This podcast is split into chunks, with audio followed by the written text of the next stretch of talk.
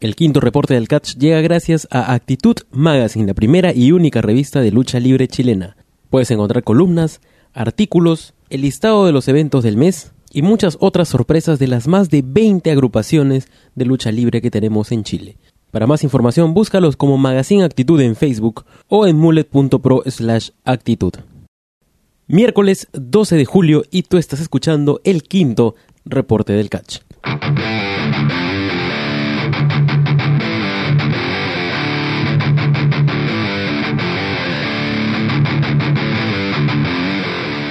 Si es tu primer reporte, no te preocupes porque aquí solamente te spoileamos lo que ya no vas a poder ver y te recomendamos lo que sí vas a poder encontrar. Llegamos a la quinta edición de los reportes y es turno de hablar del más reciente evento de Generación Lucha Libre llamado Anarquía 2017. Un evento que se dio a cabo o que se llevó a cabo el día domingo 9 de julio, hace apenas dos días, y que es consecuencia del evento anterior llamado Hora Cero. Así que dicho esto, vamos rápidamente a los resultados de las cuatro luchas que pudimos apreciar. Abriendo la tarde, Neo Akahoshi derrotó a Lunatic J, ambos haciendo su debut en la compañía. Luego Isis y Alexa se enfrentaron en un encuentro que terminó en un doble knockout. Como penúltima lucha, el equipo conformado por Wolf, LJ Knight y Paul Taylor superó al equipo conformado por Ronin, Alex Godfrey y Johnny Tornado. Y finalmente, Tuvimos un encuentro en parejas en el que Slayer, el campeón máximo de la empresa, y Heavy Metal vencieron a Manuel el Fondanero y a Último Tigre. Entonces, ya cerrados los resultados, nos toca pasar a hablar de toda la previa del evento y terminamos con lo que sucedió el día domingo. ¿Cómo se desenvolvió eh, Generación Lucha Libre a nivel de redes y a nivel de, hype, de previas, ¿no? Para, para el evento. Bueno, el final de, de Hora Cero tuvo la, el, debut de un nuevo luchador, ¿no? Que no conocíamos hasta ese entonces, eh, que tampoco dijo su nombre, pero luego, en los días posteriores, salió una promo Slayer, eh, ofuscado él, pues, ¿no? Porque había sido atacado a, a traición, por así decirlo. Y luego este luchador se presentó, ¿no? Se presentó como Razor Romero. Entonces, sí, a mí, por ejemplo, a mí, a mí me gustó lo que hizo Razor Romero cuando apareció. Fue algo contundente, ¿no? Se notaba pues esta, esta, estas ganas de crear eh, desorden, ¿no? De, de, de, enfrentarse con todo, ¿no? Lo vi como un gil aguerrido, ¿no? Eh, cobarde por, por atacar eh, así por sorpresa, pero, pero que con huevos, pues, ¿no? por así decirlo. Pero luego se presenta en una promo bastante normal y devela su nombre como Razor Romero, que ha sido en realidad pues uno de los grandes errores eh, en, su concepción, ¿no? Yo creo que si él quiere ser tomado en serio, tiene que deshacerse de ese nombre. Porque no, yo, yo sé que en la lucha libre hay nombres que se repiten. Tenemos al Big Show, tenemos a Big E, tenemos a, Big Cass. Eh, tenemos a The Great Muta, eh, The Great Sasuke, uh, tenemos muchos Jones, muchos Jacks, ¿no? De hecho ha habido alguna vez una promoción en la que, eh, una oferta, ¿no? De, productos en las que todo era, todos los, los, productos de todos los luchadores que se llamen John, que son un montón. Hay muchos Mats, ¿no? Pero creo que no hay ningún Razor. solamente uno. Probablemente hay en algunos, en alguna India americana, medio caleta por ahí. Pero la, la primera, lo primero que uno, uno recuerda es a Razor Ramón. Eh, entonces, Razor más un nombre medio latino que comienza con R, mucha coincidencia, ¿no? No es solamente que, ah, un Razor, bueno, no es...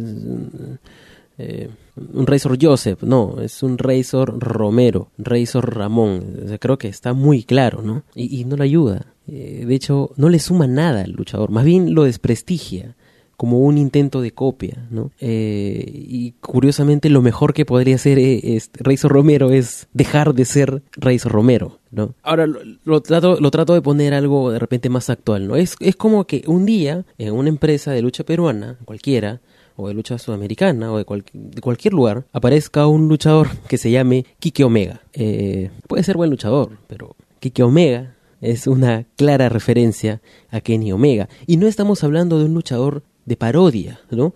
Porque Chikara tenía a su CP Monk, ¿no? Y a su Colt Kabuni, ¿no? Eh, o ¿no? Este, que eran referencias porque se estaban burlando del, personaje, ¿no? del otro luchador. Pero Razor Romero quiere ser tomado en serio, ¿no? Él no es no, no quiere burlarse de Razor eh, Ramón, que yo sepa, ¿no? Entonces, ¿quién fue el, brillante de la idea de, poner, de ponerle ese nombre? Pues no sé, pero equivocado está, creo. Y, no creo ser la única persona que esté en contra de ese nombre, porque probablemente muchos de los fanáticos hayan preguntado, hoy, pero esto, y, más es lo que genera bromas, ¿no? Más es lo que eh, pueda generar comentarios un poco graciosos, ¿no? Y, no van a respetar al personaje que al menos a mí me pareció que hizo un buen debut ¿no? en, la empresa. Entonces, eh, el luchador no ha salido en este evento, no ha aparecido. Debía salir porque era en el blog de, de, Generación Lucha Libre, lo habían promocionado, iba a haber un careo ¿no? entre Slayer y Razor Romero, pero nunca apareció. Supongo que habrán intentado reformular esto ¿no? y probablemente aparezca eh, a futuro, pero lo mejor que podría hacer es cambiarse de nombre. O sea, que no se enterque, que, no haga lo de Vince, que a propósito nos quiere poner a Roman Reigns como sea en la mejor lucha, no, que, que acepte el comentario y que reformule, porque no le ayuda en realidad. Aunque para ser sinceros, creo que sí me gustaría ver algún Kike Omega en, algún, en alguna empresa de lucha libre, solamente por la curiosidad de, de saber cómo sería. ¿no? También en redes se comentó que el jefe de Generación Lucha Libre, Guillermo Soletzi, eh, estaba como no habido, ¿no? No, se le no había asistido a los eventos, no lo encontraban por ningún lado, y justamente eso fue lo que causó que no se diera el main event entre Cassius y Reptil, sino que estos dos luchadores hagan un equipo y luego termine un, una discusión, ¿no? Es justamente por esa desaparición de Soletzi que en el evento que presenciamos el domingo se vio pues una anarquía, ¿no? Por eso de ahí el nombre. Entonces se le da, ¿no? Se le da un sustento. De hecho que eso ha sido más por un tema de descoordinación, ¿no? Pero ya, se le da un sustento que, que tiene cabida, ¿no? Que, que da pie a que haya una continuación, ¿no? Un, un, hilo argumental. Entonces, por ese lado está bien. Y luego sale el primer póster o la primera pieza gráfica de Anarquía que tiene a tres protagonistas a Reizo Romero, a Reptil y a Isis. Luego el 22 de junio anuncian una entrevista para el domingo 25 de junio en la que va a participar el campeón televisivo Reptil. Invitan al público a que dejen sus preguntas y el domingo se va a realizar la entrevista. No indican si es por video, si es por escrito, si es por audio, si es por un live streaming, solo indican que se va a dar el domingo. Llega el domingo y no hay entrevista.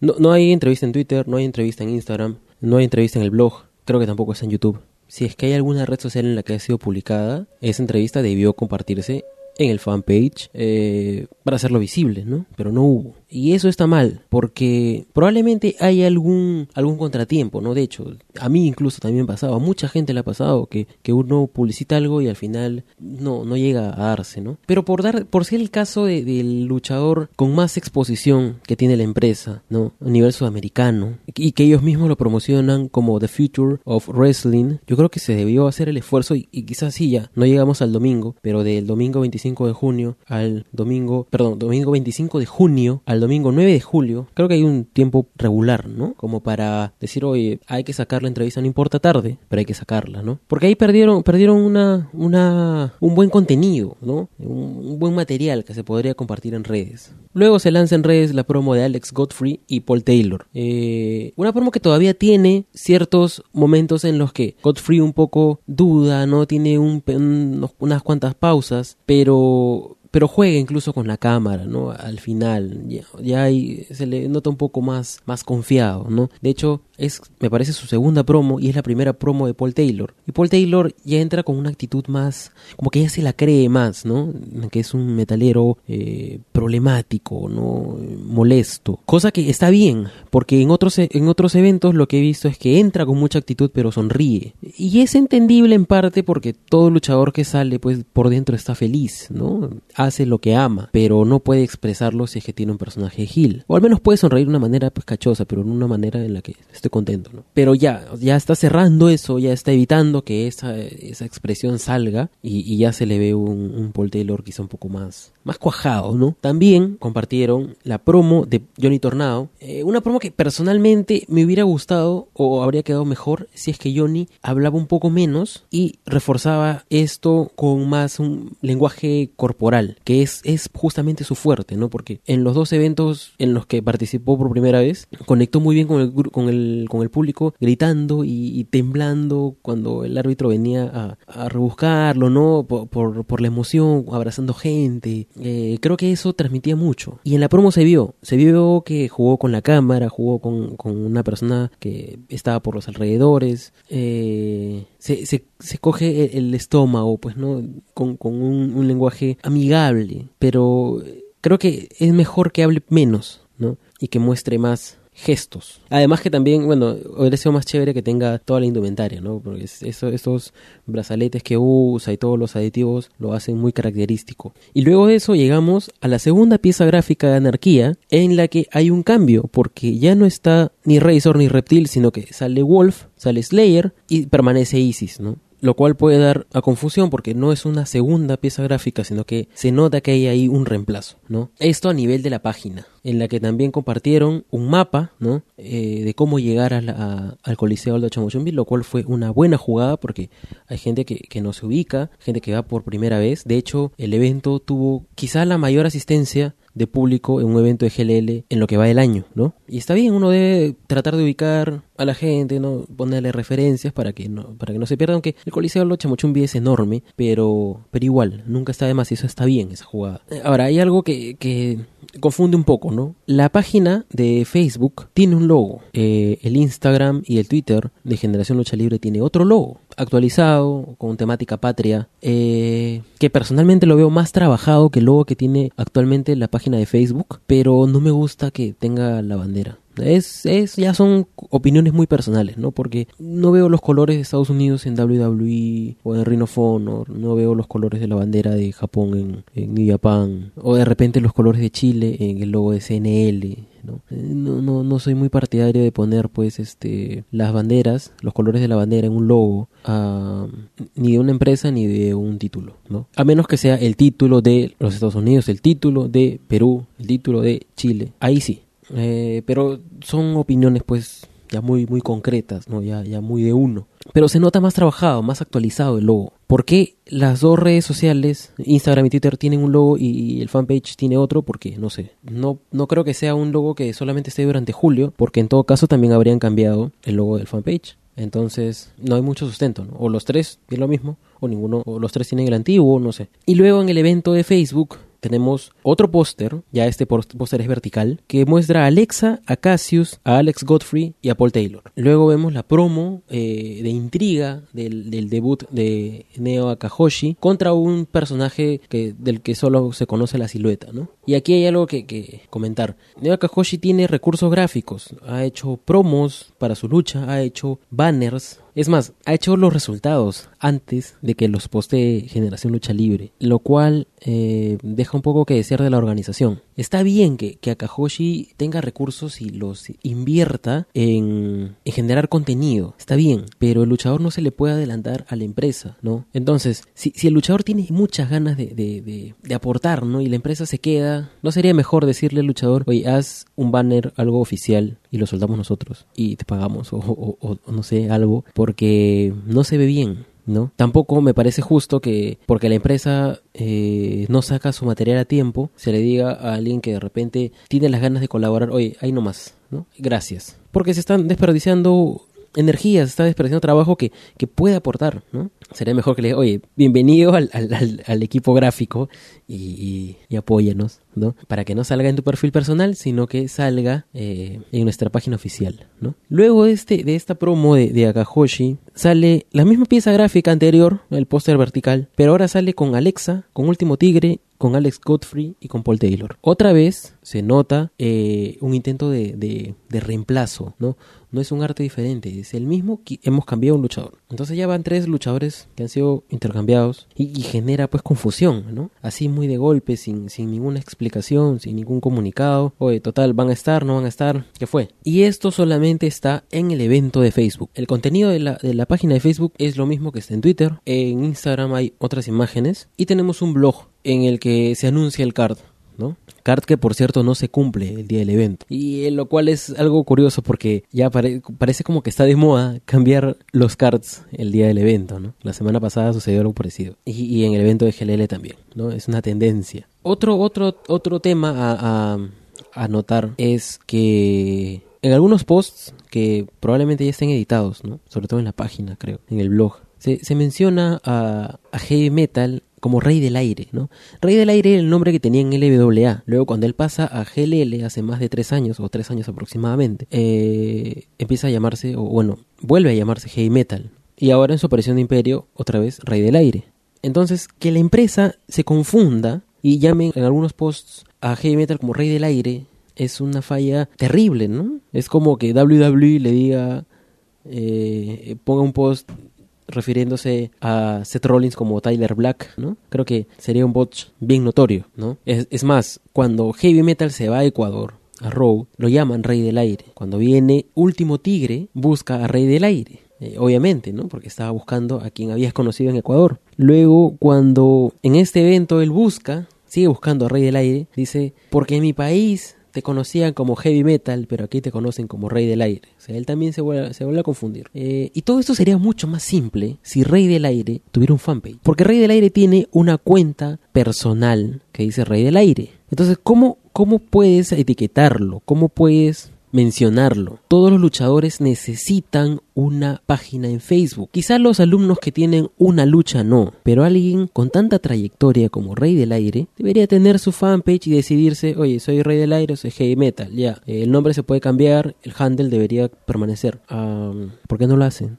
Si yo quiero seguir las novedades de Rey del Aire, para compartirlas en mi página, para estar actualizado de las cosas que hace, de los viajes que puede hacer, porque obviamente uno tiene que seguir al luchador para saber las novedades, pues, ¿no? Por algo uno está metido en esto. ¿Qué, qué voy a hacer? ¿Tengo que darle seguir? ¿Tengo que agregarlo? Si, yo no lo conozco, ¿cómo puedo agregar a alguien? Ah, eh, hay una mala costumbre de la gente que te agrega sin conocerte y espera que, que, lo, aceptes. probablemente eso suene algo muy, muy chapado a la antigua, pero, pero yo no tengo por qué aceptar la, la, agregada de alguien que no, con quien no he hablado, ¿no? Entonces yo poniéndome en ese lado, yo no puedo mandarle una solicitud a Rey del Aire eh, para saber sus novedades, ¿no? ¿Qué pasa si no tiene activado el botón seguir? Tendría que estar viendo el perfil de Rey del Aire todos los días para saber si es que va a luchar en algún evento internacional, si es que ha puesto algún post de un cambio de gear, ¿no? Ni siquiera veo el, perfil de Kenny Omega todos los días. ¿Por qué tendría que ver el de Rey del Aire? Entonces, creo que es el momento, por ya, de una vez, que, ese luchador cree una página. Creo que mucha gente le va a dar like y, va a estar contenta de que por fin hay un lugar oficial donde poder seguirlo. Y cuando hay estos problemas de eh, Rey del Aire o Heavy Metal, simplemente se le menciona y ya, pues, ¿no? Saldrá el nombre que esté en ese momento, pero ya sabemos que al final es la misma persona. Creo que eso es algo urgente, tiene, que hacerse ya.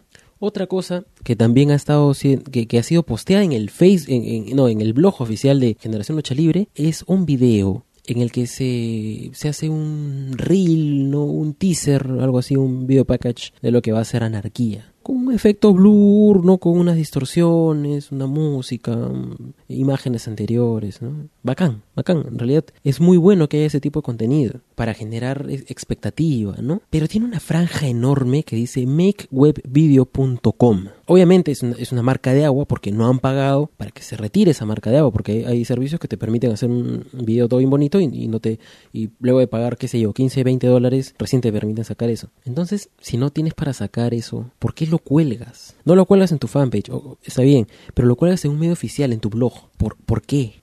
¿Tan caro es el video? Y si es caro, entonces, ¿para qué lo hacen? No? ¿Para qué? Porque ese, ese contenido tiene el visto bueno y tiene que salir. Pues, se, se nota hecho a medias genial que haya un esfuerzo, pero, pero no se pueden hacer las cosas tan a medias porque se ve algo que resulta siendo vergonzoso para una empresa de lucha libre profesional. Si fuera luchita de barrio, pues si fuera este un backyard wrestling, ¿no? Normal, pues, pero, pero creo que GLL no apunta a hacer eso, ¿no? Entonces tiene que quererse más y decir, oye, esto no nos conviene. Quien sea que lo haya hecho, gracias, pero con ese banner no podemos publicarlo, ¿no? Y, de hecho no sería muy buena idea que los luchadores estén compartiendo ese contenido porque da la impresión de que es un material oficial. Mejor vemos un tutorial, como se hacen esos videos, lo hacemos en un editor de video y todo bien, ¿no? Pero no. O sea, las cosas a medias terminan restando más que sumando. Ojalá que esto no, no les quite la, la, las ganas de hacer reels, ¿no? De, de, videos promocionales, porque eso está bien, eso engancha. La gente a veces ve un póster y dice, oye, pero yo no sé cómo luchan. Ah, ya, no, acá está el video. Ah, qué bacán, voy a ir. Y probablemente sí haya resultado y, y eso haya,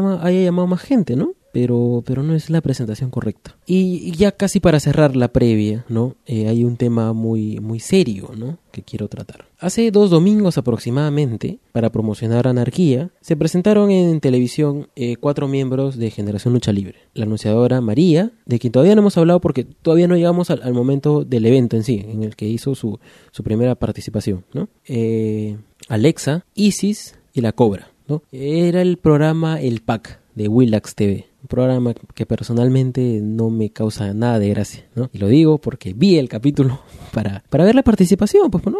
uno tiene que estar atento a, todo el contenido luchístico que pueda haber. Entonces hace su ingreso Alexa junto a María, ¿no? Lo, presentan eh, unos jóvenes porque es un, es un programa para el público juvenil, ¿no? Conducido por, por jóvenes que probablemente no pasen de los 25 años, quizás. Les hacen un par de preguntas, están conversando un poco, y de pronto hace su ingreso la Cobra e Isis, ¿no? Buscando problemas, la cobra bota las cosas, este, se genera pues un, choque entre Isis y Alexa, la cobra le hace una llave a, uno de los conductores, creo que era Gerardo P, ¿no? Y, todo se desata pues como un, caos ahí en, el set y los chicos mandan comerciales, ¿no? Un, un ingreso potente, ¿no? Que deja claro la enemistad que hay entre Isis y Alexa. Hasta ahí bien. Luego, y, lo paso a, contar con detenimiento porque actualmente creo que no hay una prueba de lo que estoy diciendo. Eh, hay un careo, pues no, les preguntan, oye, entonces esto, ¿no? Eh, sí, bueno, ya. Eh, te, voy a, te voy a enfrentar, algo así, ¿no?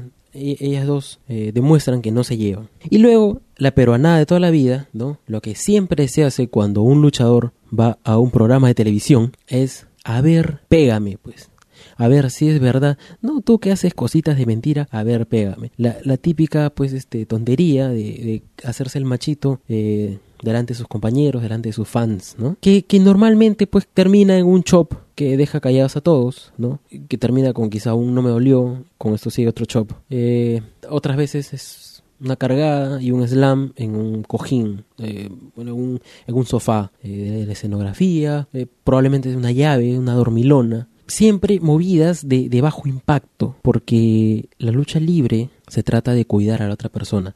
Sabemos que toda la gente que no practica lucha libre, que quizás de repente no ni siquiera al gimnasio, no está preparada para recibir movidas de alto impacto. Entonces, si queremos medirlo, le damos cositas, ¿no? Ahí para tantear, para que le den un poco, nada más, ¿no? Y ya, para quitarle la, la idiotez. Porque eso siempre se va a ver en la televisión. Siempre la misma falta de respeto eh, de, a ver, golpéame. Pero yo no sé qué sucede en la mente de Cobra. Eh, las neuronas se retuercen y algo extraño pasa, que cuando los idiotas de los conductores proponen a un chico del público, un joven que no sé cuántos años tenga, pero el tipo era flaco, no tenía nada de masa muscular, probablemente no había hecho ningún deporte de contacto en su vida, lo proponen para que la cobra le haga algo, ¿no? No sé si la idea es de la cobra, la idea de los conductores, pero al fin y al cabo a la cobra no le ponen un, una escopeta y le dicen, haz el puto suplex. ¿No? Pero la cobra obediente, ¿no? Eh, hace el suplex, lo pone en posición, hace el esfuerzo de cargarlo y ejecuta el suplex.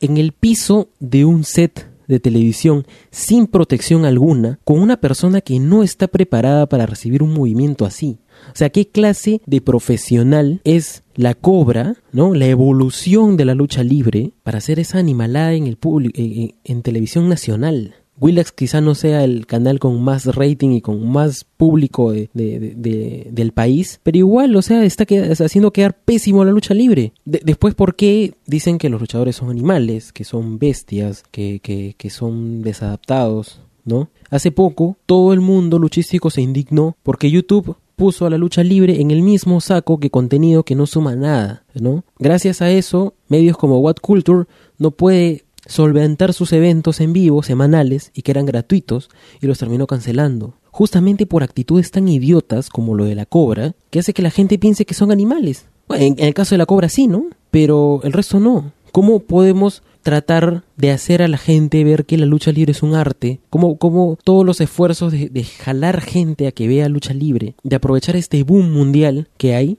si nuestros mismos compatriotas se dedican hacer tremenda estupidez en televisión.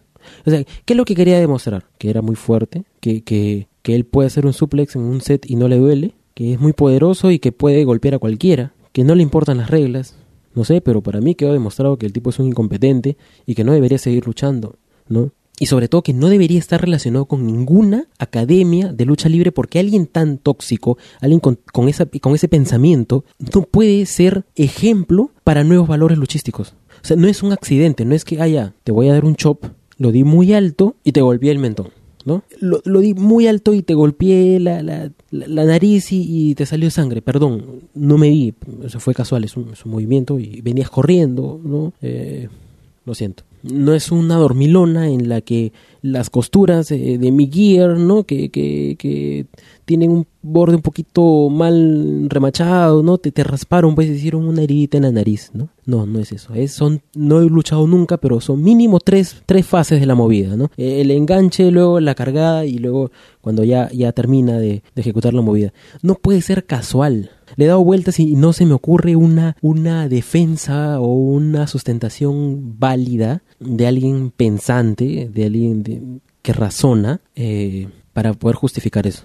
O, es que la evolución de la lucha libre significa que de aquí a unos años, cuando todo esto evolucione, la gente se va a poder pues este lastimar eh, sin consecuencia alguna, ¿no? Yo no sé el estado de salud del chico, ¿no? Para mí se vio horrible, pero cuál habrá sido la consecuencia en realidad no sé. Eh, pero fue muy estúpido. Luego hubo otro segmento en el que ya ellos casi no participan, se les agradece. Cuando van a hacer eh, su evento? Ah, el 9 de julio, vamos, ya, chévere, muchas gracias, chao. Seguimos con nuestro programa, el pack. Ya, ahora, esto no es responsabilidad de, de Generación Lucha Libre, es responsabilidad de la Cobra, ¿no? Porque a menos que alguien de GLL haya dicho, oye, hazle un suplex, que no creo, esto es responsabilidad entera de la Cobra. Ahora, en este evento, la Cobra no ha aparecido, lo cual me hace pensar que obviamente es porque está castigado o sancionado, ¿no? De hecho, sería lo mejor que esa, esa sanción se, se, se, expanda y no sea un evento, sino que ya sea ya, ya pues, ¿no? Ya, ya de por vida, pues, ¿no? O, al menos más de un evento, porque tiene, tiene que sentarse a pensar, ¿no? Lo que he hecho no tiene eh, justificación alguna. Ahora, hasta ahí la actitud de Generación Lucha Libre estaba bien. La cagaste, te separamos, no sé cuánto tiempo, pero te separamos, ¿no? Pero ahora, ¿dónde viene el reproche a Generación Lucha Libre. En el post en, en el que ellos promocionan que va, van a estar eh, los cuatro miembros de Generación Lucha Libre en televisión, aparece un comentario de una señora que dice algo así como que estos luchadores que lesionan gente. Días después ese comentario ya no está. Días después lo que aparece es un perrito, un perrito molesto de otra señora que ha comentado, pero sin contexto la gente puede entenderlo y por eso es que probablemente todavía siga ahí, ¿no? Pero el otro comentario es, lo borró la señora o lo borró Generación Lucha Libre. Si lo borró la señora, bueno, no pasa nada. Pero si lo hubiera borrado Generación Lucha Libre, estaría incurriendo en una falta muy grave de censura, ¿no? Porque si tu luchador ha hecho, la ha embarrado, creo que lo mejor como empresa es decir, pedimos disculpas públicas por la conducta de la cobra, eh, y por este fa esa falta de profesionalismo y esto que ha sucedido, que, que en realidad no, no, no, no es parte de nuestro accionar, de nuestra forma de pensar. Por eso el señor Cobra ha sido retirado de la empresa o ha sido sancionado tantas fechas, etc, etc, etc. Eso habría sido una movida digna de un aplauso, de varios, pero no, no, no está. Probablemente muchos de ustedes no sabían que esto había pasado hasta ahora. Y además, eh, Willax sube todo su contenido a su plataforma, a su canal de YouTube. Y el episodio del pack, que no recuerdo la fecha exactamente, estaba constituido por cinco partes. Y ahora que podemos verla, el canal de YouTube está como 1 de 5, 2 de 5, 3 de 5, 4 de 4. Porque el 4 de 5 fue eliminado, el 5 de 5 también, y el 5 de 5 pasó a ser 4 de 4. ¿Qué tales estúpidos para intentar parchar algo que obviamente es horrible, ¿no? Eh, y hacerlo mal. O sea, como, como quien dice, ¿no? Si lo ibas a parchar, entonces hubieras borrado todos los cinco y hubieras subido otros cuatro con la numeración correcta. Pero es tan animal que tratas de hacer, ahí un, una parchadita y nadie se va a dar cuenta, pues, ¿no? ¿Por qué no borras los otros tres? Porque ya tienen visitas, ¿no? Y te encantan, pues, las visitas. Entonces, ¿qué, qué, qué, qué está pasando? ¿Por qué no se ponen, pues, los pantalones? La gente de Willax, ¿no? La gente de Generación Lucha Libre. No, no hay un comunicado oficial, debería haber, debería haber. Eso los haría quedar muy bien, en realidad. Y me jode porque ahora el Perú está bajo muchas miradas, ¿no? Y, creo que las cosas tienen que hacerse mucho mejor de lo que se han hecho otros años. Y esta persona comete pues algo tan animal que no tiene explicación alguna. Pero lo bueno de todo esto es que es un elemento tóxico menos para Generación Lucha Libre, ¿no? Y eso le sirve a los alumnos de actitud, a, a, los nuevos valores, porque ya no están expuestos a, a un profesional, entre comillas, ¿no? que hace ese, ese, tipo de cosas. Bueno, esa es la previa. eh, con eso cerramos todo. ¿no? En líneas generales, ha habido más manejo de redes sociales, la puntuación adecuada, ortografía. O sea, hay, hay interacción en Twitter, en, en Instagram, hay posts en, en, posts en, en, el blog. Eh, está bien, ¿no? Se, como que se han reanimado en redes. Las redes tienen que estar activas. Eh, y eso está bien. ¿Cuál será el destino de, de Cobra, eh, de Rezo Romero, de Reptil y de Cassius, que no han aparecido en este evento? Debería haber un sustento, ¿no? Cuando, cuando aparezcan, eh, cuando no aparezca la Cobra, ¿por qué? ¿No? Cuando Razor se cambie de nombre, ¿por qué? Y, lo estoy dando por sentado porque Razor tiene que cambiarse de nombre necesita cambiarse de nombre. Entonces arranca el evento que estaba pactado para las 5, poco tarde en realidad a, comparado a, la hora de inicio normal de los eventos de GLL, que generalmente es eh, 3 y media, 4, ¿no? Pero no empezó a las 5, empezó 5 y 25 por ahí, que me parece que, que sigue alimentando la hora luchística peruana, ¿no? Curiosamente algo eh, en lo que están todas las empresas de acuerdo es en empezar tarde. Y, y si viéramos una, un historial de cuándo fue la última vez que un evento empezó a la hora que debía empezar, creo, me animo a, a decir que probablemente sería una racha más grande que la del Undertaker. Eh, pero vamos a ver quién la rompe, ¿no? Creo que ahora, ahora la cancha está en, en el evento de LWA, ojalá que empiecen temprano. Siempre hay, siempre hay eh, obstáculos, ¿no? Pero creo que todos tengan el mismo obstáculo todas las veces, como que no. Igual generalmente cuando empieza tarde un evento no hay problema, ¿no? La gente igual se queda. Pero en esta ocasión eh, le jugó un poco en contra a GLL porque era el mismo, la misma fecha de un evento en vivo de WWE, ¿no? Que tenía luchas bien esperadas. Yo sé que para los fans ya ya hardcore, ¿no? Ya, ya los, los que ya experimentaron lucha libre en vivo, WWE debe ser como que, oh, pasa nada, luego lo veo, ¿no? Eh, en diferido, tengo mi network, lo torrenteo y me quedo a ver lucha libre eh, local, ¿no? En vivo. Pero, pero para los que no, para los fans casuales, ¿cómo lo llamas si tienes un evento el mismo día que un evento de la empresa más grande de lucha libre? ¿no? ¿Cómo les dices, oye, sal de tu casa, ven a ver un evento al que nunca has venido y llega tarde a ver Great Balls of Fire? Creo que es una opción que no le conviene a ningún fan, ¿no? Entonces debería, siempre todos deberíamos pensar en el fan casual, porque el fan hardcore va a estar apoyándote siempre. Pero tenemos que en, enganchar a esos fans casuales que todavía tienen dudas, que todavía no se animan a ver un evento de lucha libre. Entonces, ya hoy día hay evento, entonces empezamos tempranísimo, empezamos a las 2, terminamos a las cuatro y media y luego sobrado llegan, ¿no? Eh, por último, hacemos la proyección acá. Entonces no tienes excusa. Termina el, evento y ves con todos el evento eh, WWE. Con eso la gente va a ir. Sé también que a veces uno puede pedir el local por adelantado y ahora que WWE ha doblado el ritmo es más difícil, ¿no? Ya no es una vez al mes, como que una vez, dos veces, una vez y media, ¿no? Eh, ya esas cosas son que pasan, son, son, son cosas que, que, suceden, ¿no? WWE también a, a alguna vez ha, ha empatado con algún evento de WWE Imperio ha chocado con el G1 Special, ¿no? Eh, son coincidencias. Pero bueno, arranca el evento, presentan a la nueva anunciadora, María, que si bien se notaba un poco el nerviosismo o, el hecho de que era su primera participación porque la voz no salía a tope, eh, se notaba que había más fuerza de voz que todavía estaba reservándose por, por temores, quizá por porque eh, era su primera vez anunciando, no sé. Pero ya había una entonación, ya había un intento de hacer las cosas con ganas, ¿no?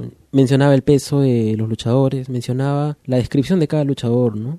Para, para que la gente que no lo ha visto sepa de dónde viene, cómo se le dice, ¿no? De repente qué chant puedo hacer con su descripción. Eh, entonces, creo que para hacer la primera vez lo hizo bien, ¿no? Tuvo una imagen más seria, no estricta, pero una imagen quizá más seria, ¿no? Más sobria. Probablemente esto sea algo característico del personaje, ¿no? Un anunciador un poco más... Eh, no tan amigable y quizá no tan gracioso como el Halder, eh, sino alguien más, más pegado a las reglas, ¿no? Definitivamente mucho mejor que Claudio Serpa, eh, aunque sí estaba con unos tacos que preocupaba porque dije, pucha, de repente en algún momento se tropieza y siempre cuando veo esas cosas o veo un par de lentes que se caen en el ring y nadie los recoge, me, me, me preocupa, me preocupa que algo se rompa, ¿no? Pero creo que con los eventos, ¿no? Con, con la frecuencia, la frecuencia es muy importante, ¿no? Si eso, si los eventos comienzan a aparecer mes tras mes, eh, yo creo que hay una potencia de voz que va a salir, va a salir, porque se siente que, que está ahí. Y, eso nos pasa a todos, ¿no? En algún momento he hablado enfrente de mucha gente y la voz se ha ido a la mitad. Entonces se le presenta, bueno, eh, mejor dicho, ella se presenta, presenta a los luchadores, ¿no? Eh, hace su ingreso último tigre, encara a Slayer, ¿no? Slayer le dice, oye, esto es anarquía y si quieres un título, tanto que estás buscando a Rey del Aire, mira, nos echamos por mi título. Y, Último Tigre le dice algo muy, muy interesante, ¿no? Le dice, yo no quiero tu título, sino quiero el título de mi país. No, no quiero el título de un país más, ¿no? Así, Perú. Pues todo, todos ustedes son gallinas y etc.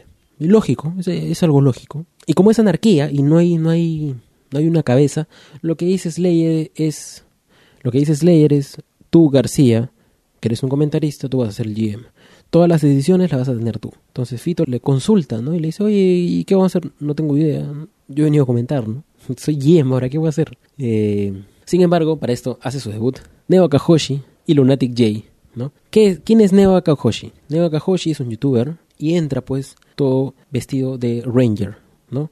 Él se hace llamar el otaku, no, el... Claro, Otaku Sentai Red, ¿no? El Sentai de un solo hombre. ¿Qué es el Sentai? El Sentai es el género ¿no? de, de tokusatsu, ¿no? que es un género japonés, es el género de, del que se inspiran los Power Rangers. ¿no? Todos hemos visto Power Rangers. Y los Sentai siempre son pues grupos, ¿no? los Super Sentai son grupos de de rangers, por así decirlo, de, diferentes colores que se enfrentan a otros monstruos, ¿no? Y luego se agrupan con robots luchan contra kaijus en luchas monumentales, destruyendo la ciudad, con muchos efectos, explosiones, ya bueno. Eh, entonces, como siempre son grupales, ¿no? Él destaca que es un Sentai de una sola persona, ¿no? Es suficiente con él, ¿no? Y esto, cuando yo, cuando yo leí, lo primero que pensé es, mira, esto es un gran guiño a LWA. LWA tiene a un stable muy conocido que son los números, que se visten como Sentais rojos, pero hay que ser sinceros, no tienen nada de Sentai, ¿no? Creo que solamente la pose y luego entran con, con un reggaetón y son muy graciosos y, no hablan, ¿no? Todo lo contrario un Sentai que es un poco más... Bueno, hay unos Sentais que le meten humor, pero, pero generalmente los Sentais hablan, ¿no? Dicen cada movida que hacen. Entonces, Neo Akahoshi tenía todo el poder, toda la, el, el, el, el amor del, del, público que, que idolatra al tokusatsu de decir, miren, yo voy a hacer bien un personaje basado en Sentai. Yo sí le voy a usar todas las referencias. Por algo, mi canal trata de, de cosas geek y de, y de eh, contenido de anime y referencias japonesas y mil cosas más. Pero no lo hizo. Solamente entró corriendo con un estilo muy japonés, casi como un dub. Y luego no vi otra referencia a los Sentais. Yo no he visto, he visto Power Rangers de, de niño. Luego este año he estado viendo Kamen Rider y he estado viendo la última temporada o la temporada más vigente de los Super Sentais. Y no saben cuánto me he divertido y cuánto me he emocionado,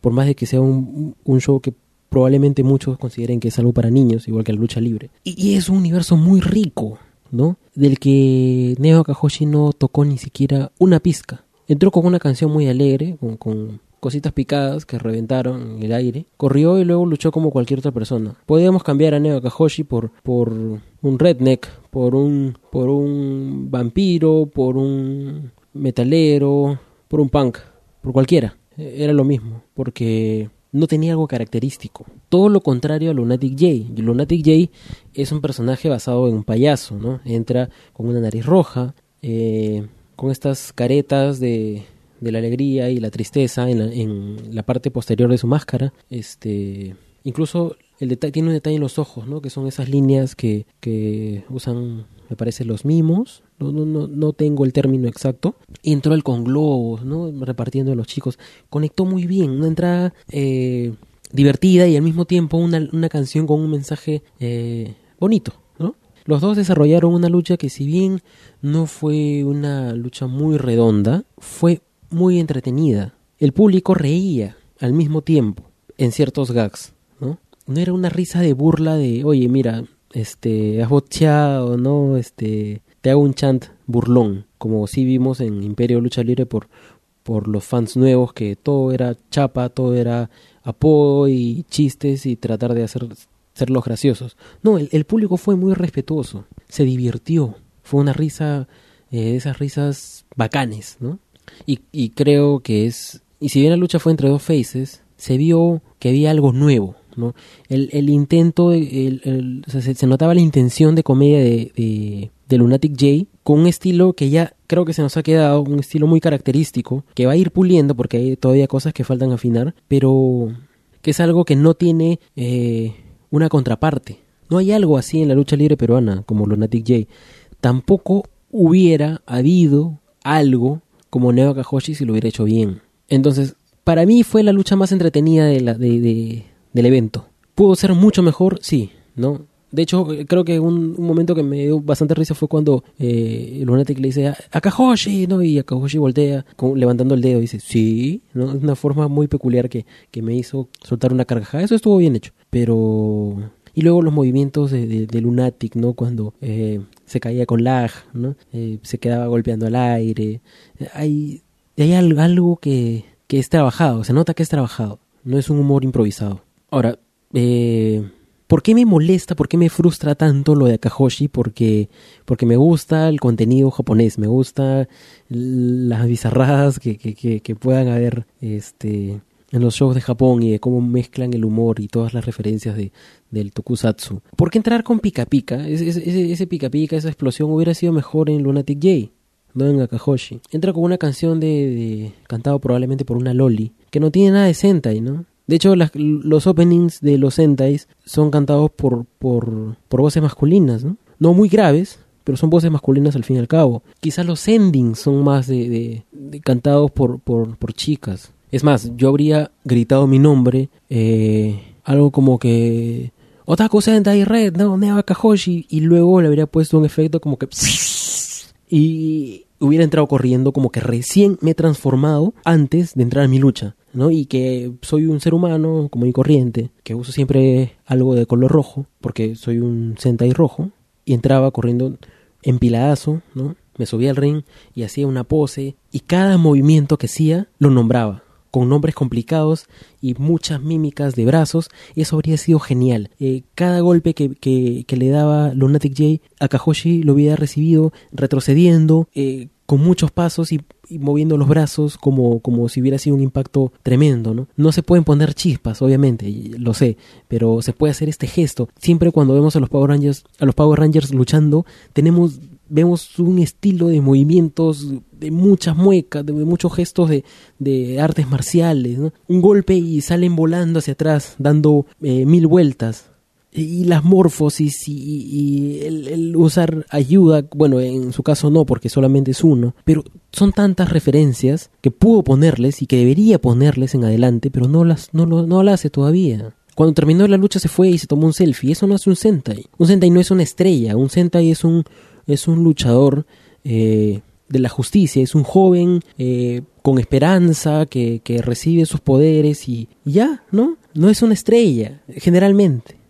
Es, es más, ya, llevándolo a otro nivel, me hubiera gustado que se meta debajo del ring y que en ese momento el equipo de audio suelte otra, otro efecto de sonido y aparezca por el otro lado Neo Kahoshi con toda una pechera mucho más, más este, eh, ostentosa, ¿no? Como que se ha transformado en una segunda versión y, ya es mucho más poderoso y Lunatic J le venda todos los movimientos como que es indestructible, ¿no? Y, luego ya le mete, vuela más allá y le mete todo el, asunto de Ultraman que solamente dura por cinco minutos y comienza a sonar el tiruriru. Eh, no sé, habría sido muy disfrutable por todos los que hemos crecido con Tokusatsu y que esperábamos algo a la altura, ¿no? Por algo te promocionas como Taku Sentai Red, el Sentai de un solo nombre, de un solo hombre y me, y me da cólera porque su gear era hermoso. El trabajo de, de Lunatic J también era bueno, pero, pero por mi, mi, mi, cariño hacia el tokusatsu, me gusta más el gear de Akahoshi. Es más, por momentos, creo que en muchas cabezas se les ocurrió que era algo comparable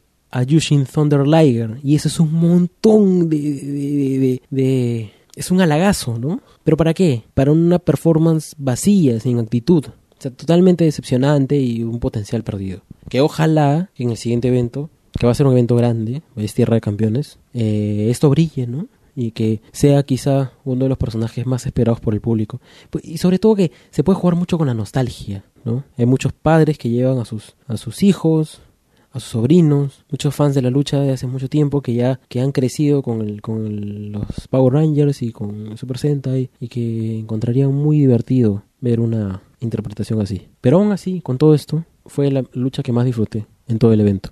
Luego vino el encuentro entre Isis y Alexa. Encuentro que era la parte final de una rivalidad muy, muy encarnizada, ¿no? Eh, lamentablemente, Isis falló mucho en sus movimientos. Alexa hizo una movida que me parece que lo había hecho la semana anterior en Imperio y no le había salido bien. Pero esta vez le salió mejor, ¿no? Entonces bacán. Pero, pero por el lado de Isis habían cosas que, que mejorar. ¿no? Creo que no es muy buena idea hacer muchos, muchos movimientos si es que no te van a salir todo bien, porque otra vez caemos en el tema de las cosas hechas a medias. Ahora, a nivel de, de, de historia, ambas empiezan su rivalidad cuando se encuentran a LJ Knight, ¿no? Cuando enfrentan a LJ Knight. Luego cada uno se pone un reto. Eh, ambas lo superan. Luego ambas se encuentran por primera vez en un singles match luchan aproximadamente unos 10 minutos, ¿no? Se lastiman y luego que Alexa le hace un superplex a Isis, ambas se quedan en un doble knockout y termina la lucha. ¿Cuál, cuál era la, intención de, de, este buqueo? Contar que ambas se dieron todo en el ring y no pudieron más, ¿no? esa sería la idea. Pero creo que eso tendría sentido si hubiera sido una lucha de 30 minutos, ¿no? Como un Iron Woman, eh, y no una lucha corta, porque si en una lucha corta llegan a un doble knockout, en realidad lo que estás contando es que son dos luchadoras que no están a nivel y que son débiles, se cansaron rápido. Y digo esto porque una semana antes, Alexa, junto a Lisa Webb, se mandaron una lucha que creo que no había visto en los dos años que vengo viendo lucha libre en vivo, no había visto una lucha tan de tú a tú entre un hombre y una mujer, porque se dieron con todo, golpearon con toda la fuerza que tenían y recibieron todos los golpes de la misma intensidad. No hubo ningún miramiento, ninguna consideración. Era tú a tú. Er, eran, estaban a la par de intensidad con Trash y con Rey del Aire. Y ahora luego hacen una lucha con doble KO de poco tiempo. Entonces, ¿dónde está la sustentación? ¿Dónde, o dónde está la, constancia? ¿no? no puedes ver a una luchadora hacer algo y dar prácticamente cátedra de, de igualdad y luego que se vea muy disminuida a la semana siguiente. Ahora, ¿por, por, qué, por qué las dos se, se quedan noqueadas? ¿Por qué no dar como ganador a Alexa? Si es evidente que Alexa tiene más nivel que Isis. Porque, a ver, ¿qué pasa? Cuando un Gil gana con trampa, se banea a esa persona que le ayudó en el, en el siguiente encuentro, ¿no? O también, eh, cuando un Gil usa mucho la descalificación, se va a una lucha eh, sin descalificación. O se les encierra, ¿no? Cuando es un es una lucha eh, cuando es una lucha Iron Woman y, se quedan en un empate eh, tres puntos contra tres puntos y el último segundo tratan de hacer un conteo y no llegan y quedan empates bueno la siguiente de repente se una muerte súbita no pero qué pasa cuando las dos hacen una lucha corta que no duran o sea, que, que no dan para más y que ambas se quedan totalmente desgastadas. ¿Cuál, ¿Cuál es el siguiente paso? ¿Sin descalificación? No, ¿por qué? Porque igual, o sea, sin descalificación van a usar armas y van a cansarse eh, menos tiempo. Si es que las encierran, duren de repente igual. Si les pones un Iron Woman, si no han pasado de los 15 minutos, ¿cómo van a llegar a un Iron Woman? ¿Cuál es el siguiente paso? No hay un paso lógico, al menos a mí no se me ocurre, al momento, en ese momento no se me ocurre un paso lógico. Siguiente, lo mejor era que gane una, de una vez, ¿no? Luego ya la otra de repente se venga, ¿no? Eh, o que gane el, la Gil con ayuda de alguien más y luego ya sucede a una sin descalificación, sin ayuda o algo así. Ya, bueno. Pero esto era, no te da un, es una movida muy inteligente, no muy, muy, muy razonada. Y esto perjudica a la división femenina. De las tres, de las tres empresas que tenemos, GLL es la única que tiene dos mujeres en su rostro. ¿no? Eh, Imperio no tiene una luchadora propiamente dicha, que sea netamente de Imperio. LWA tiene a Lisa, y a GLL tiene a Isis y Alexa. Entonces, si, puedes construir algo bueno, porque tienes a dos luchadores, es la única empresa que tienes, tienes dos luchadores, ¿por qué las buqueas tan mal? O sea, reaccionen, pues, ¿no? Ahora, por otro lado, estamos en todo el mes de la coyuntura, del Median Classic, se van mencionando a, las clasificadas cada, cada semana y la gente se hypea más y todo. Se ha anunciado que había una, la primera árbitra en la historia de WWE, me parece hace unas semanas, y GLL hace lo mismo, presenta probablemente la primera árbitra del Perú, ¿no? Entonces sí, es, es la primera. ¿Lo hizo bien? No, pero es la primera.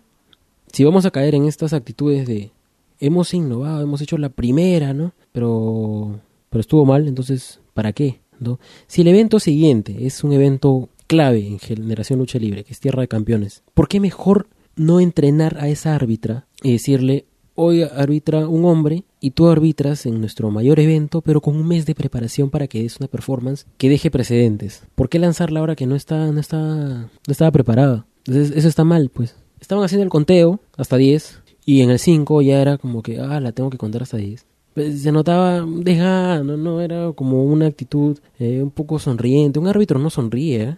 Ya deben haber momentos muy graciosos pues en los que puedes sonreír ya porque ya pues estás, luchando Toruyano contra Kikutaro, ¿cómo no te vas a reír, no? Pero pero la lucha de ellos era seria. ¿Por qué había esa sonrisa de nerviosismo? Obviamente porque porque había nerviosismo, porque había dudas, porque no estaba lista. Entonces no debió debutar en este evento. Yo creo que si esa árbitra hace bien su trabajo, puede jalar a más chicas a la lucha libre. Porque hay mucho temor a veces, ¿no? Y ¿Cómo voy a luchar? ¿no? Es muy peligroso. Pero de repente puedes picar la idea, ¿no? Como, mira, empieza como árbitra, conoce los, los límites de esto, ¿no? Eh, los peligros, ¿no? Las cosas seguras. Y probablemente luego des el salto a ser luchadora. Y, y, está bien, ¿no? Es una forma de... Pero si lo sigue haciendo mal, la gente tampoco se va a interesar por ahí, ¿no? De hecho, el nivel de árbitros en GLL es pésimo eh, y es muy variable. Creo que en este evento vi dos árbitros nuevos. Desde que se fue la abuela, el, los árbitros son pues improvisados, ¿no? Un evento están, al otro evento no están. Había un segundo árbitro después de la abuela en, términos de nivel, ya no está. Luego había un tercer árbitro, ese sí está todavía, pero ahora han aparecido otros que cuentan con miedo, así apenitas. O sea, ser árbitro no es, no es un castigo, no es porque, porque todavía te falta para luchar, ya métete de árbitro, ¿no? Este, o o tú que estás flojeando, métete a árbitro, pues, ¿no? O que sea porque te vean. ¿no? No, tiene que ser tratado así. Ser árbitro es importante. Imagínense una lucha sin árbitro. Hay un programa en el que he hablado con tres árbitros y lo que cuentan lo hacen de una forma que, que se nota que el arbitraje no es cualquier cosa. Mírenlo así, tienen el mejor asiento de todas las luchas, de todos los eventos.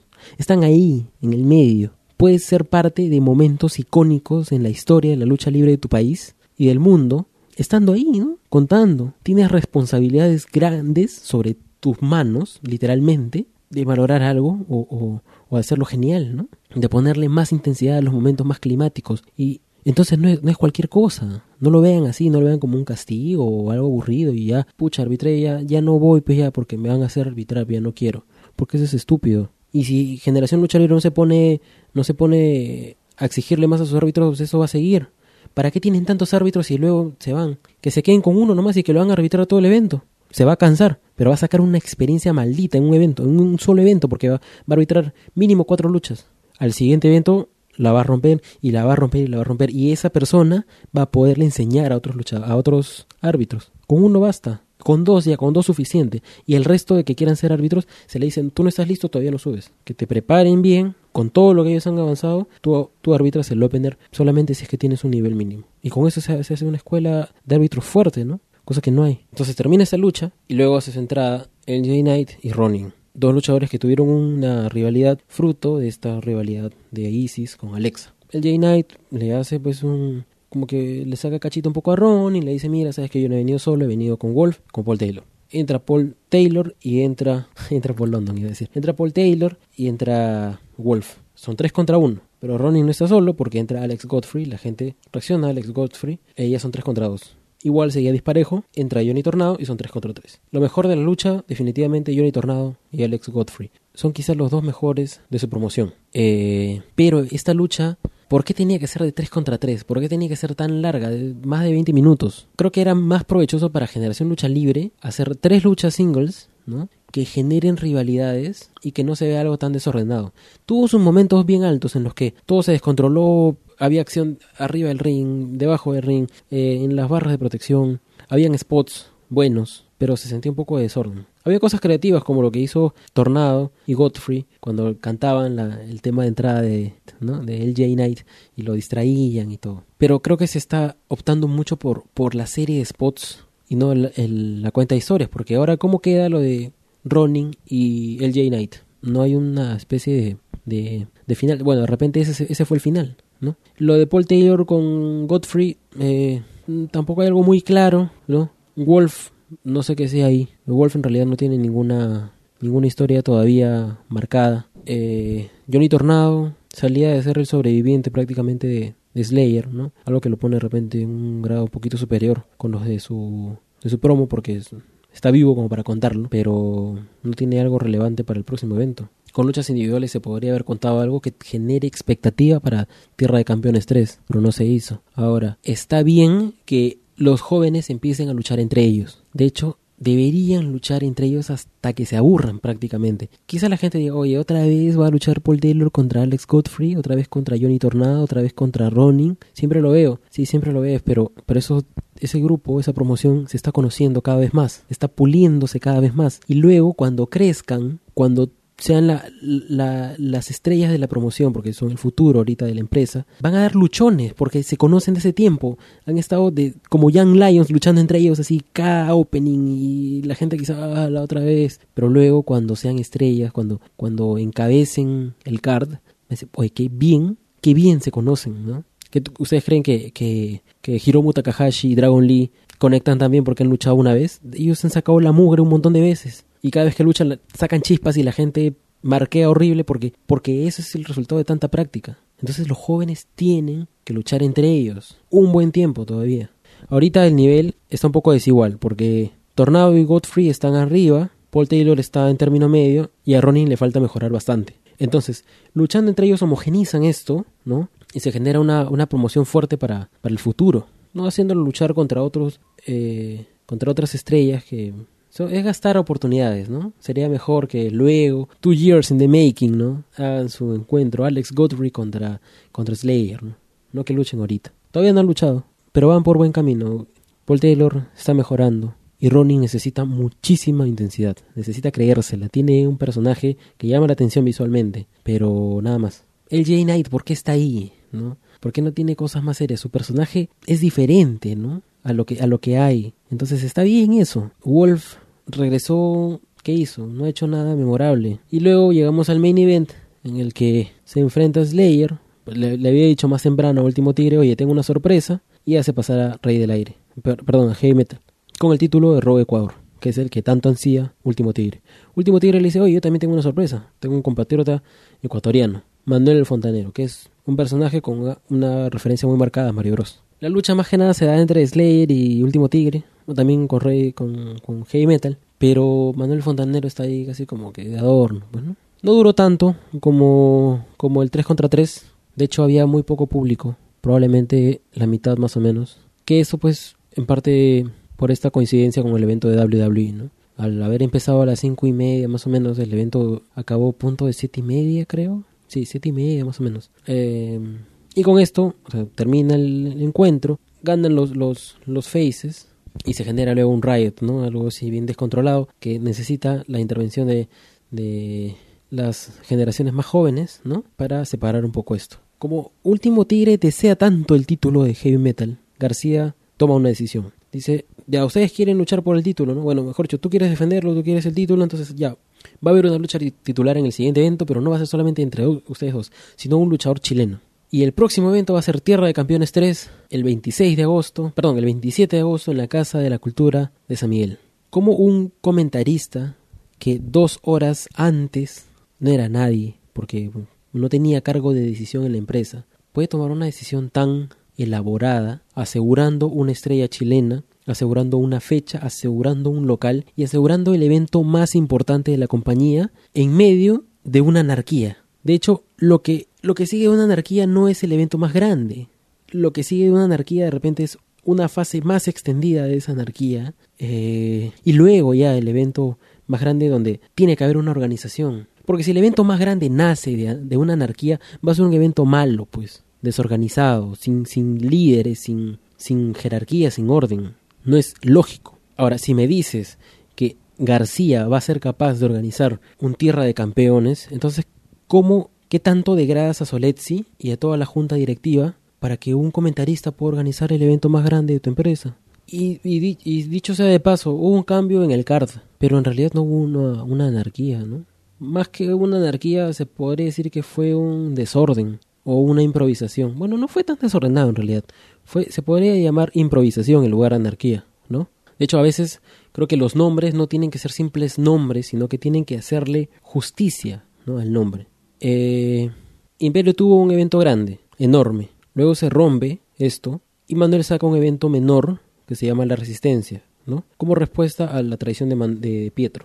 Pequeño comparado al primer evento, quizá para que sea más resistencia debió ser de quizá menos eh, presupuesto, no más casi clandestino por ser una resistencia, pero, pero igual comparado en el tamaño algo como que cumple. Ahora, supremacía, hecho por, por la parte dominante de imperio, debería ser más grande que resistencia, más ostentoso, más, más de, la, de, la personalidad de Pietro. ¿Cómo va a ser? No se sabe. El EWA tiene un evento que se llama estado de emergencia. Eh, hay factores que han señalado, ¿no? Que deberían hacer que sí parezca un estado de emergencia, ¿no? Que no sea solamente un nombre. Eso todavía lo vamos a ver esta semana si es que se cumple. Ahora, de anarquía este evento tuvo cambios, ¿no? Cart que no se respetó, eh, pero nada más. Si es una anarquía y ustedes mueven todo, el campeón máximo dice, oye, tú eres el general manager, eso no es una anarquía, eso es una imposición. Y la otra persona acepta porque ya, y luego esa persona desarrolla tu mejor evento. Eso no es anarquía, eso es un, una improvisada mal, pues, ¿no? Ahora, en Tierra de Campeones, ¿qué va a pasar? Ya hay una lucha pactada, ¿no? Ya ha sido anunciado Tierra de Campeones, ya, ya anunciaron Alexa Isis 2, me parece, eh, y no sabemos nada más.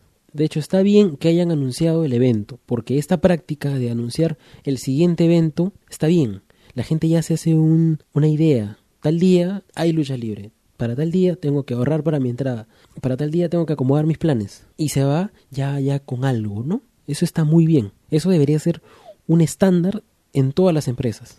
Pero no tendríamos que contar la historia con promos durante un mes, sino que ya debería haber cosas formadas. Solamente está formado lo de Isis Alexa y, lo de último Tigre con Heavy Metal. Slayer nunca tuvo su, su face-off contra, contra Romero y no creo que Slayer lo, hayan, lo hagan luchar contra Manuel Fontanero. Akahoshi y Lunatic J no terminó en nada porque ambos son faces y terminaron en muy buenos tratos. Lo de los jóvenes podría ya podría extenderse en un singles, ¿no? Porque queda pendiente un singles entre Paul Taylor y Godfrey y luego algo entre LJ y Ronin. Pero lo de LJ y Ronin no lo recomiendo porque a Ronin le falta todavía mucho nivel, ¿no? Entonces se llega casi o con muy poco se llega al evento más grande de la empresa. Pero aún así, Anarquía es el mejor evento de Generación Lucha Libre en lo que va del año porque continúa un poco lo de Hora Cero, ¿no? Y, y de todas maneras sigue contando algo, aunque sea algún poco en el siguiente evento, cosa que en los eventos anteriores de este año no se hicieron porque eran cosas puntuales de una sola tarde y al día al evento siguiente luchaban otros dos sin ningún motivo aparente. Entonces es anarquía como el evento más sólido hasta ahora de, generación lucha libre. Ahora, ¿qué opinas tú? ¿Estás de acuerdo? Eh, ¿Estás en desacuerdo? ¿No?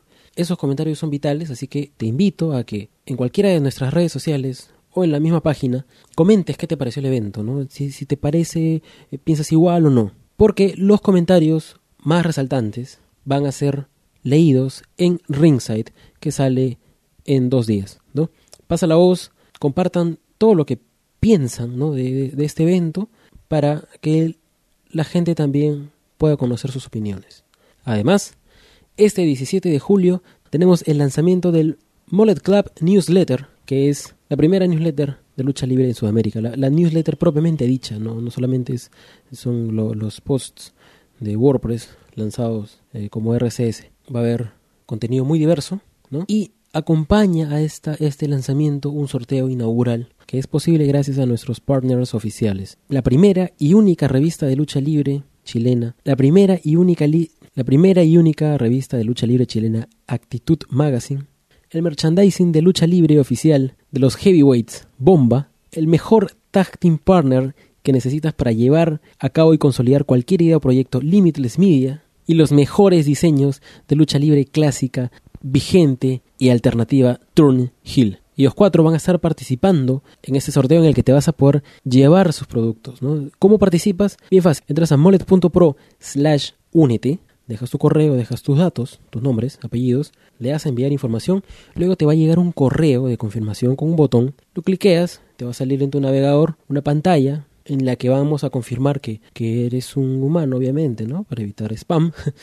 Eh, y luego te va a aparecer un mensaje en el que te aseguran que ya estás suscrito correctamente a la newsletter. Con eso participas automáticamente en el sorteo del lunes 17 de julio. Si es que no quieres entrar a esa dirección, también puedes ubicarlo en una de las pestañas de nuestra página de Facebook que dice Mollet Club Newsletter y ahí vas a poner también tus datos y esa información de todas maneras llega y te va a llegar el mensaje de confirmación y, y todo. Es un proyecto grande, así que suscríbete, cuando te llegue, pasa la voz, ¿no? Es completamente gratuito también, así que no se preocupen por ese lado. Y además de tus comentarios en redes sociales, si es que tienes algún feedback que dar sobre la página, sobre los shows, eh, sobre cómo se está llevando todo, puedes dejar tu opinión anónima en molet.pro slash habla. Puedes escribir todo lo que quieras, todas las opiniones tienen muchísimo valor para este proyecto. Pero solamente los comentarios que se den en redes sociales de este programa sobre el evento de Generación Lucha Libre van a ser leídos en Ringside. Así que antes de que esto dure más, cerramos la quinta edición del reporte del catch, no sin antes hacerte recordar que estamos en Facebook, Twitter e Instagram como Mollet Club PE, ¿no? Tenemos un canal de YouTube al que puedes acceder buscándolo o también viéndolo en la pestaña de nuestra página de Facebook y puedes encontrar este capítulo y compartirlo en redes sociales como modet.pro slash rdc005. Dicho todo esto, paso a cerrar este episodio del reporte del catch. Yo fui Juan y nos vemos la próxima semana cuando hablemos de estado de emergencia de LWA. Chau. Y ahora Kahoshi soltó en redes su lucha con una sección sin editar en la que se nota claramente quién es el que le vota el pica pica, ¿no? En su entrada. Además que pone una introducción en la que está con su gear, pero está hablando muy nervioso, con una voz nada trabajada, totalmente fuera de personaje. Ya fue Kahoshi.